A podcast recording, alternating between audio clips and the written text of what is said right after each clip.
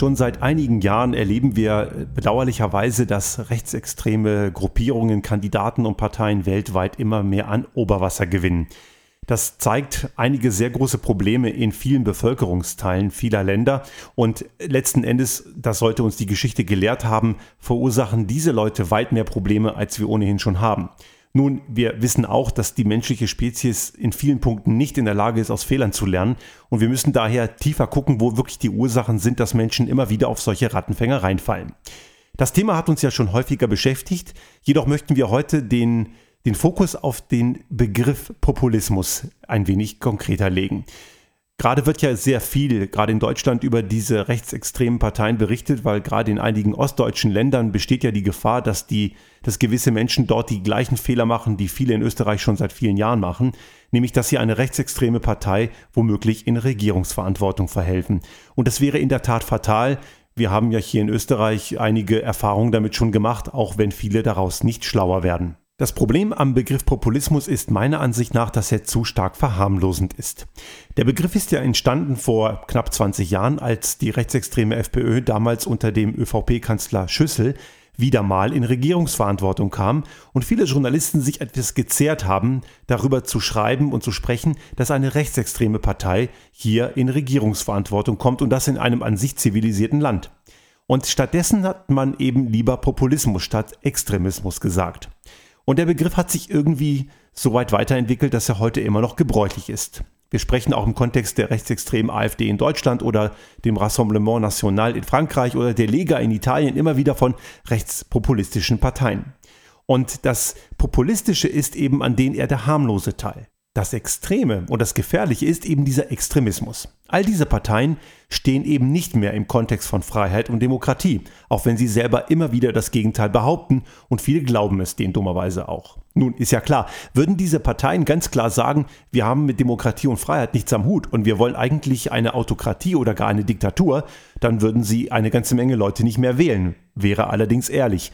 Und deswegen verwechseln viele mit auf der einen Seite demokratisch legitimiert mit demokratisch handelnd. Das ist eben nicht das Gleiche. Es gibt eine ganze Menge Parteien, die gefährlich sind und ziemlich dumme Sachen machen und trotzdem demokratisch legitimiert sind. Man muss bedenken, dass auch in aktueller Zeit, zum Beispiel in so autokratischen Systemen wie in Ungarn, ein Viktor Orban wurde demokratisch gewählt. Auch in der Türkei, die sich zunehmend zur in Richtung Diktatur bewegt, ein Erdogan wurde demokratisch gewählt. Und wenn wir in die Geschichte zurückschauen, sogar 33, die NSDAP wurde ebenfalls demokratisch legitimiert, hat allerdings selbige danach abgeschafft. Und wir erleben das in vielen anderen Staaten auch. Donald Trump schafft es Gott sei Dank nicht, die Demokratie in den USA zu vernichten. Die Checks and Balances funktionieren nach wie vor sehr gut und deswegen kann er nicht das machen, was er will, obwohl er gerne noch viel schlimmere Sachen täte, als er eigentlich kann. Und hier müssen wir eben deswegen deutlicher werden. Parteien, die eben außerhalb des demokratischen Spektrums zu verorten sind, die muss man entsprechend auch als solche benennen. Und das sind eben keine Populisten mehr, das sind für mich Extremisten. Und es wäre daher sehr gut, wenn wir diese eben auch klar als solche bezeichnen. Es bringt uns nichts, wenn wir da verharmlosen. Und ich glaube generell, dass wir in vielen Gesellschaften eine sehr starke schweigende Mehrheit haben. Ich glaube, die meisten Menschen können mit diesen extremistischen Parteien überhaupt nichts anfangen. Das sehen wir ja auch an Wahlergebnissen. Sogar in Österreich kriegt die FPÖ um die 20 Prozent plus minus, was natürlich 20 zu viel sind. Aber das heißt, 80 Prozent derer, die zur Wahl gegangen sind, haben sie nicht gewählt. Und es gibt ja eben noch die Nichtwähler. Das bedeutet, die weit überwiegende Mehrheit lehnt solche Parteien ab. Es wäre allerdings sinnvoll, dass eben auch diese Mehrheit das auch klar artikuliert.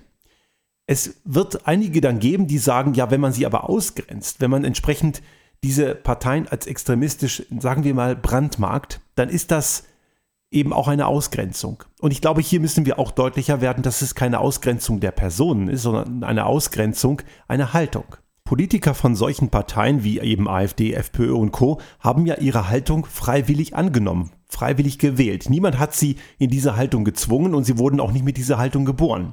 Das bedeutet, diese Haltung ist veränderbar. In dem Moment, wenn diese Menschen eine Haltung überdenken und von ihrer extremen Haltung weggehen zu einer menschenverträglichen Haltung, dann sind diese Menschen selbstverständlich auch wieder im Konsens und auch selbstverständlich in der Demokratie und freiheitlichen Gesellschaft willkommen.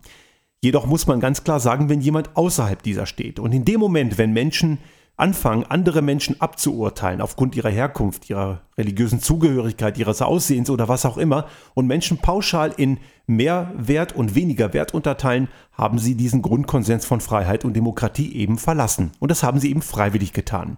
Und genau das gilt es auch explizit zu benennen. In einer sehr guten Kolumne von Sascha Lobo bei Spiegel Online hieß es vor einigen Wochen, das Problem der deutschen Politik heißt Nazi-Ignoranz. Und ich glaube, das ist nicht nur ein Problem der deutschen Politik, das ist auch ein Problem in Österreich, vielleicht sogar noch schlimmer. Und ich glaube, wir sollten hier mit diesem Begriff auch ganz klar in der Stelle operieren, wo es äh, wirklich auch zutrifft. Interessanterweise wollen dann diese Nazis keine Nazis sein. Anscheinend sind sie sich ihrer Gesinnung am Ende doch nicht so ganz sicher. Allerdings sind sie es. Jemand, der ganz klar menschenverachtende Grütze absondert, muss sich diese Aussage gefallen lassen. Sprache dient dazu, Dinge klar auszudrücken. Und Sprache hat eine enorme Bedeutung und hat eine große Macht. Wir sollten Dinge auch explizit benennen. Und das kann jeder von uns tun.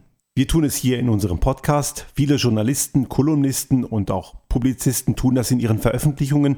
Und jeder einzelne von uns sollte das ebenfalls tun. Zu Hause, in der Verwandtschaft, wo jemand rassistische Sachen sagt, ganz klar eine sachliche, aber klare Gegenrede. Genauso auch in der Öffentlichkeit im Zug, im Bus, irgendwo an der Haltestelle, im Kollegiumsumfeld. Wenn jemand sich menschenverachtend äußert, muss man sofort dagegen etwas sagen und zwar sachlich und klar. Und es bringt nichts, wenn man das hintenrum zwar nicht gut findet, aber derjenige das Gefühl bekommt, dadurch, dass es keine Gegenrede gibt, passt das schon. Die schweigende Mehrheit muss endlich aufhören zu schweigen. Ich weiß, dass es unbequem ist und das ist unkomfortabel. Und man muss sich eben mit Gegenrede und zum Teil auch mit ziemlich plumpen Bemerkungen auseinandersetzen. Aber Zumindest merken die Betreffenden, dass ihre Aussagen eben nicht auf Zustimmung fallen und dass sich andere über diese Aussagen empören. Eine gewisse Empörung ist in einem konstruktiven Kontext wichtig. Die Freiheit, die wir heute haben, die Freiheit, die wir die letzten Jahrzehnte haben, das ist nicht selbstverständlich. Und wenn wir wollen, dass das so bleibt, dann müssen wir entsprechend dafür uns auch ins Zeug legen. Es ist eben nicht so, dass das eine Selbstverständlichkeit ist. Und wenn wir uns in der Geschichte zurückbesinnen, wie es sonst so die letzten Jahrhunderte in Europa und auch in anderen Teilen der Welt lief, dann sollten wir gesehen haben, dass gewisse Dinge passieren können, über die wir uns vorher gar nicht im Klaren sind. Wir wissen nicht, wie weit gewisse Leute gehen würden und wir sollten es auch gar nicht ausprobieren.